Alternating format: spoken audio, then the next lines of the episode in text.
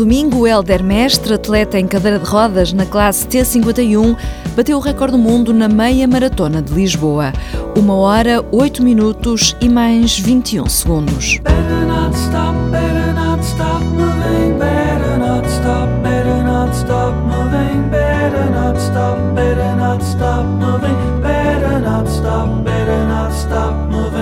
Helder Mestre tem o recorde mundial dos 21 km desde o último domingo, mas foi recusado para participar na Taça do Mundo da Maratona, que acontece no próximo mês. O problema é que os mínimos para essa competição era ter 2 horas e meia nos 42 km e Helder tem 2 horas e 31. Ainda assim, o atleta paralímpico não perdeu a esperança de conseguir ir a Londres em abril. À espera que ainda possa receber uma boa notícia, o recordista mundial em T51 veio ao TSF Runners contar como recomeçou uma vida nova no dia em que teve um acidente de carro que o deixou tetraplégico. Mas antes de mais, Helder Mestre começa por explicar de que falamos quando falamos da classe T51. A classe T51 engloba as pessoas com uma deficiência motora que implica, eh, além dos membros inferiores, também um comprometimento a nível dos membros superiores. Quer isto dizer que tem uma deficiente força a nível de pulsos, braços e total eh, falta de força a nível do tronco. Portanto, é a classe mais elevada não é, em termos de limitações. Segue-se depois a classe T52, que engloba também, por vezes, indivíduos com tetraplegias, mas com um grau de deficiência menor, portanto já têm mais força a nível de braços, por vezes têm movimentos, até chegam a ter uh, movimento total a nível das mãos, e isso depende tudo de uma avaliação que é feita por classificadores com capacidade para isso, não é? Internacionais. No seu caso, que está na classe T51 devido a uma tetraplegia, não é? Isso mesmo. Conte-me um pouco da história da sua vida. Sim, eu, eu comecei a fazer atletismo quando tinha 7 anos e não sei porquê fiquei logo com aquele gostinho pela corrida, foi uma coisa instantânea. A dada altura, e por volta dos 13, 14 anos, eh, juntei-me a um grupo de veteranos que fazia provas de longa distância, meias maratonas. Eu, com essa idade, comecei também a fazer meias maratonas, pronto, assim, num, num ritmo leve. Este processo depois culminou quando, aos 15 anos, na maratona Spiridon, fiz a maratona. Fiz a maratona com 15 anos, fiz 2 horas e 45, foi um tempo bestial para a época e agora também. Sem dúvida. É, é, posso dizer que ainda continua a ser, por eh, classes etárias, continua a ser o recorde da Europa dos 15 e também dos 16 anos. As 2 horas e 45, passados que vão cerca de 35 anos. Graças a essa prova, as pessoas no, no Benfica decidiram fazer-me um convite para integrar as fileiras lá no, no Benfica. Passei então a, a, fazer atletismo, agora de uma maneira completamente diferente, em pista e na vertente de meio fundo. 800, 1500, a partir é assim o correto, não é? É a trajetória mais natural para um atleta, que um atleta deve fazer, ainda para mais sendo tão jovem. Durante esses quatro anos, foram quatro anos, porque depois aos 19 anos tive o acidente de aviação que alterou completamente a minha vida. Durante esses quatro anos, a ideia era criar os alicerces para vir a ser um bom atleta eh, enquanto sénior. Infelizmente, aos 19 anos, tive um acidente de viação que fraturou-me a, a, coluna vertebral a nível do pescoço, a nível das vértebras C5 C6. Matou completamente a vida que tinha até aí. Não há paninhos quentes, foi mesmo uma morte. A minha vida terminou ali. Estive uns meses nos hospitais e depois tive que refazer tudo a partir do zero. Começou uma vida nova, foi? Completamente, uhum. completamente. Tive que fazer o, o, luto da vida anterior. Como é que se faz esse luto, Helda? É, no meu caso foi muito complicado. Eu, eu tive muitas dificuldades, era não só a parte física, além da parte não é, mental, a parte psicológica, mas depois todas as dificuldades à volta. Quando saí do hospital não pude ir para casa, não tinha condições para ir para casa, condições a nível de barreiras físicas, tive que ir para um lar militar, onde estive dois anos. Eu continuava com muita força, com 19, 20 anos, tinha toda a força deste mundo e então tentei fazer tudo para contrariar. Meti-me num curso de formação profissional na área da informática, que estava a despontar na altura.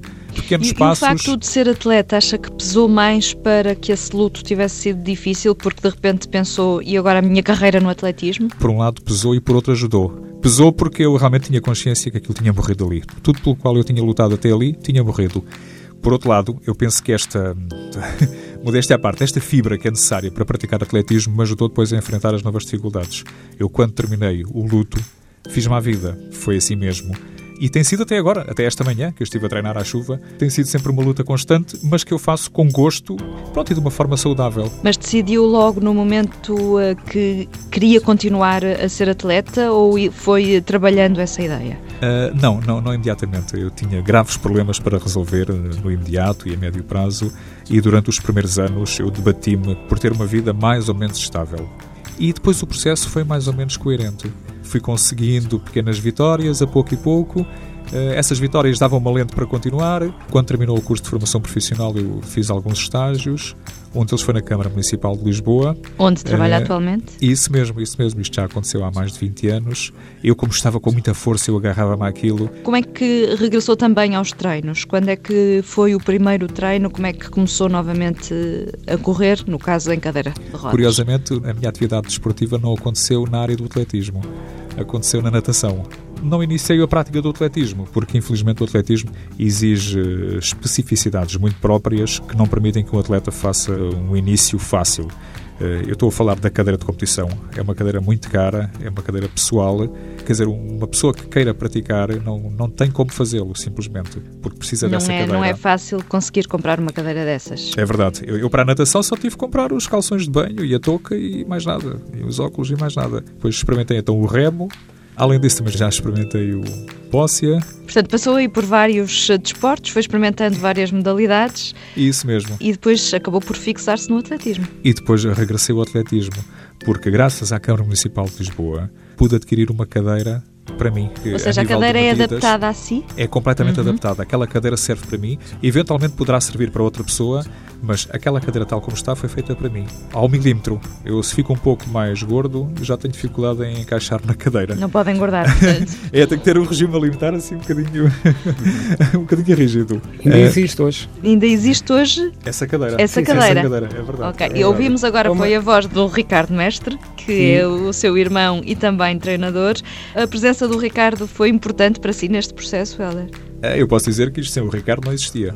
A competição é feita por mim, mas a parceria é a dois e é uma ligação muito, muito una, porque devido ao, ao grau da minha lesão eu preciso da ajuda constante dele, não só ao nível das indicações para o treino, mas também na ajuda para a entrada, a saída da cadeira, correções que têm que ser feitas. Como é que são os seus treinos? Ah, bem, eu treino numa base diária, faço os treinos ali no estado universitário, pronto, é, é, na pista, não é? Portanto, não tenho problemas com o trânsito.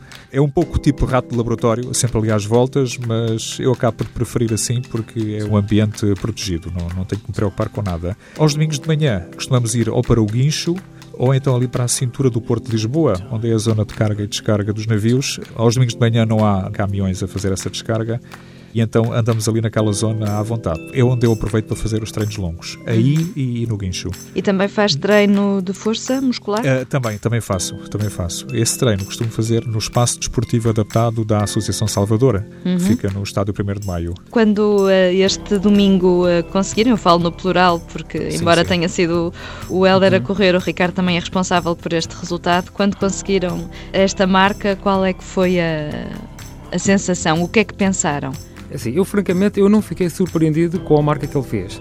Foi muito bom. E Helder? Aquela satisfação muito íntima, aquele bem-estar, aquele é um pouco. eu até tenho dificuldade em exprimir. Deixe-me perguntar-lhe, eh, quando está eh, em prova ou mesmo quando está a treinar, eh, sente o apoio das pessoas aos atletas com deficiência? Eh, eu, quando estou em competição, vou muito focado na prova e vou com a cabeça um pouco baixa, porque aquela, a posição obriga a que a cabeça vá baixa. E por Portanto, vezes. nem vê o que se passa à volta. É, é? é, isso mesmo. Não, mas quando a manifestação é muito exuberante, eu ouço bem. Eu ouço bem e às vezes até quero agradecer. Quero mostrar à pessoa que eu vi e que agradeço e tenho uma certa dificuldade nisso mas os portugueses não são muito efusivos nas suas manifestações. Realmente nós estivemos em Sevilha e em Sevilha aquilo é um espetáculo do princípio ao fim. Nós até nos sentimos mal porque não, não pudermos retribuir da forma uh, esfuziante como as pessoas nos incentivam. Os espanhóis são mais uh, são, são, são interativos e mais é? extrovertidos. É, é, aquele benga, benga, benga durante os 42 km é incrível. Benga, benga, corre, corre, bebe. Boa semana, boas corridas.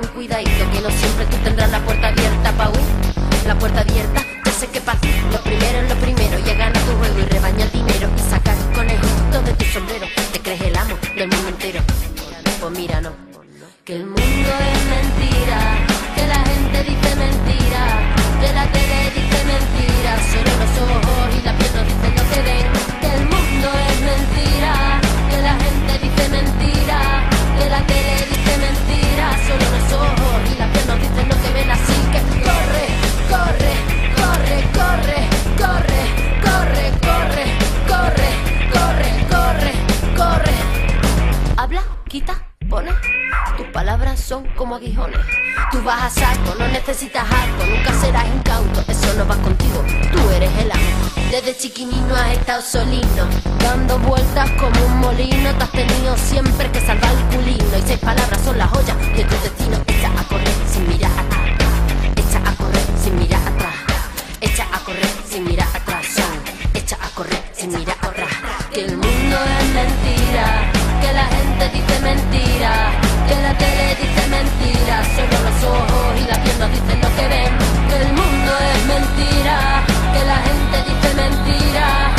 que le dije mentiras, solo los ojos.